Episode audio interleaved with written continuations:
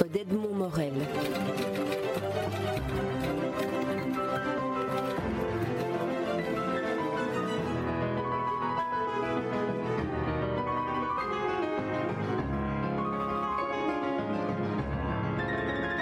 Alors ici, j'aimerais commencer euh, cette petite chronique en lisant un extrait. On ne doit pas se moquer du succès de Marc Lévy. Voilà quelqu'un qui n'a rien à dire, le dit mal et vend des millions de livres. Si j'étais courageux, je rechercherais les noms des auteurs à fort tirage, aujourd'hui totalement oubliés, qui ont vécu en même temps que Stendhal, Flaubert, Proust, Malraux, etc. À part quelques exceptions, Balzac, Victor Hugo, le génie et même le talent se mangent froid. C'est une sorte d'aphorisme qui dit une chose essentielle sur l'histoire de la littérature et de l'art, et qui nous vient de quelqu'un qui, par son nom déjà, amènerait au scepticisme quant à euh, la qualité de juge et de commentateur euh, en question. C'est Christian Millot, et c'est Millot des et Millot. Alors, il faut savoir que Christian Millot et son ami Go sont des journalistes au départ. Millot a été euh, journaliste dans l'état de magazine dès les années 50-60. Il a été un, il le raconte d'ailleurs, euh, rédacteur de Elle notamment, euh, sous la férule de Hélène Lazareff. Et puis un jour, ils ont développé à deux un magazine qui ne porterait que sur un de leurs sujets de prédilection. Ça a réussi. Et maintenant, ils s'en occupent plus du tout, ni l'un ni l'autre. Ils ont fait fortune avec ça. Mais ils ont gardé leur talent. Et Millot est quelqu'un qui a un humour et une santé euh, vraiment très, très roborative, extrêmement agréable à, fréquenter. Alors, ce qu'il qu'il donne ici, c'est un livre qui s'appelle Un siècle au galop, 2011-1928, et pas le contraire. C'est-à-dire qu'il décide de raconter des épisodes de sa vie dans le sens inverse de l'ordinaire.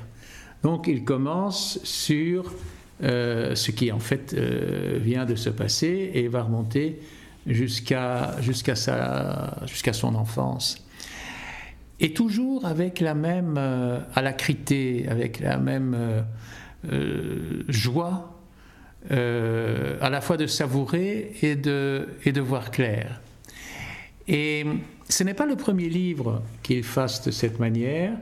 Il a, il a par exemple publié Au galop des hussards, publié ça chez, chez, chez Fallois. une campagne au soleil, justement là où il vit actuellement en, province.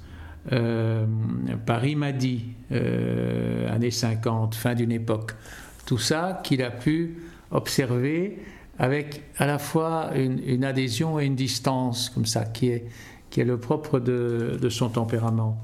Alors, comment, comment faire pour, euh, pour synthétiser un livre pareil C'est pas possible, parce que c'est une telle masse de d'informations de, toutes sortes, mais, mais toujours passer au crible d'un regard, d'un sens critique, euh, d'un programme d'essayer d'éviter à toute force d'être dupe.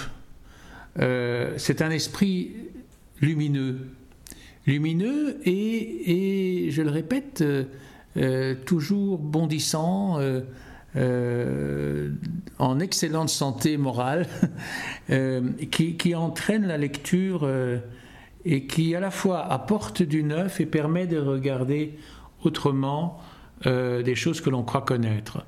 Mais si on prend par exemple un, détail comme l'énumération qu'il fait de diaristes, d'auteurs qui ont écrit un journal, il cite Montaigne, Samuel Pépis, Eckermann, Delacroix, Vigny, Jules Renard, les frères Goncourt, Romain Roland, Henri Drénier, Gide, Léoto, Claudel, Virginia Woolf, Paul Morand, Fabrelus, Caltier-Boissière, Julien Green, Mathieu Gallet, Jean-René Huguenin, Claude Mauriac, Michel Tournier, Carole Hautz, je ne saurais dire que je suis en mauvaise compagnie, en toute bonne je le crains, ajouter un journal à ces journaux. Mais lorsqu'on voit la liste qu'il donne, la plupart des noms ne sont connus. Mais il place par exemple à un moment donné euh, Mathieu Gallet entre Julien Green et Jean-René Huguenin. Eh bien, Mathieu Gallet, qui se souvient encore de Mathieu Gallet? Mathieu Gallet était euh, journaliste euh, et travaillait chez Grasset. J'ai d'ailleurs eu le privilège d'avoir une quatrième de couverture pour La Grande Roue qui a été rédigée par Mathieu Gallet, m'a-t-on dit plus tard, mais c'était un modèle de quatrième de, de couverture. Mais la raison pour laquelle il, risque de ne pas totalement tomber dans l'oubli, ce sont deux volumes de mémoire qu'il a publiés vers euh, la fin de sa vie, en dehors du livre d'entretien qu'il avait avec Ursonard qui s'appelle les yeux, les yeux ouverts. Et du coup, par cette énumération, euh, Millot se donne lui-même un programme, c'est-à-dire euh, qu'est-ce que, à quoi à quoi servent des mémoires? Tous les noms qu'il cite sont des gens qui ne se sont pas contentés, comme Amiel par exemple, de relater leur vie. Ils ont fait, avec l'expérience vécue, la matière d'une réflexion, d'une philosophie, c'est-à-dire de la, de la recherche d'un sens. C'est très très fort chez, évidemment, le, plus emblématique d'entre eux qui est Montaigne, mais, mais ça, ça se vérifie aussi pour Jean-René Huguenin. Jean-René Huguenin, pas tellement connu, ça a été un disciple, un élève de Julien Gracq, euh, quand Gracq était encore professeur de, géographie. Il a écrit un seul roman, il est mort prématurément dans un accident de voiture, mais il a aussi laissé un journal euh, dans lequel, au fond, il a, coulé l'essentiel de, sa pensée. Chez Millot, on ne peut pas dire que ce soit une pensée, c'est-à-dire que Millot n'a pas la prétention d'être euh, un, décrypteur euh, du sens de la vie ou de tirer une lecture du monde de ce qu'il vit. Mais ce qu'il nous donne, c'est plutôt une, une, espèce de d'aide, d'aide à euh, supporter le passage des jours, c'est-à-dire de, voir comme euh, il y a moyen de tirer euh, de, la, de l'agrément, du plaisir, de la drôlerie, d'énormément de choses, à condition d'y mettre un peu du sien.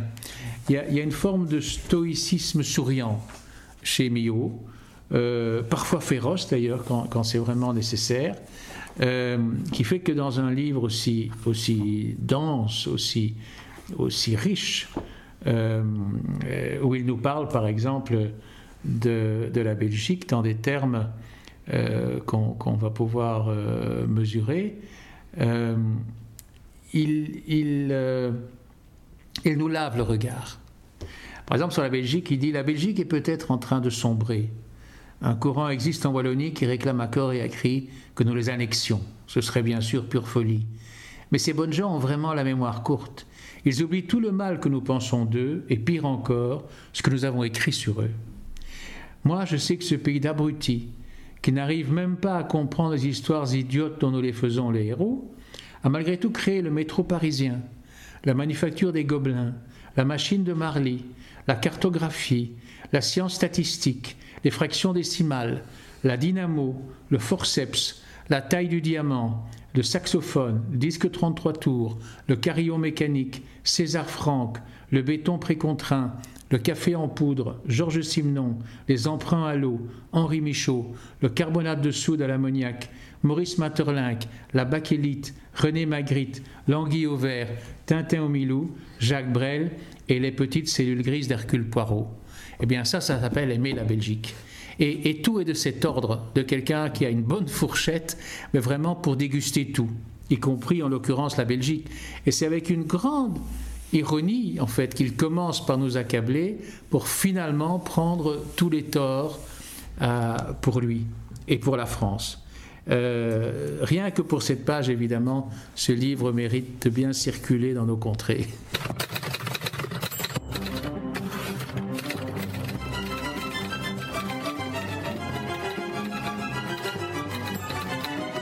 rencontre d'Edmond Morel.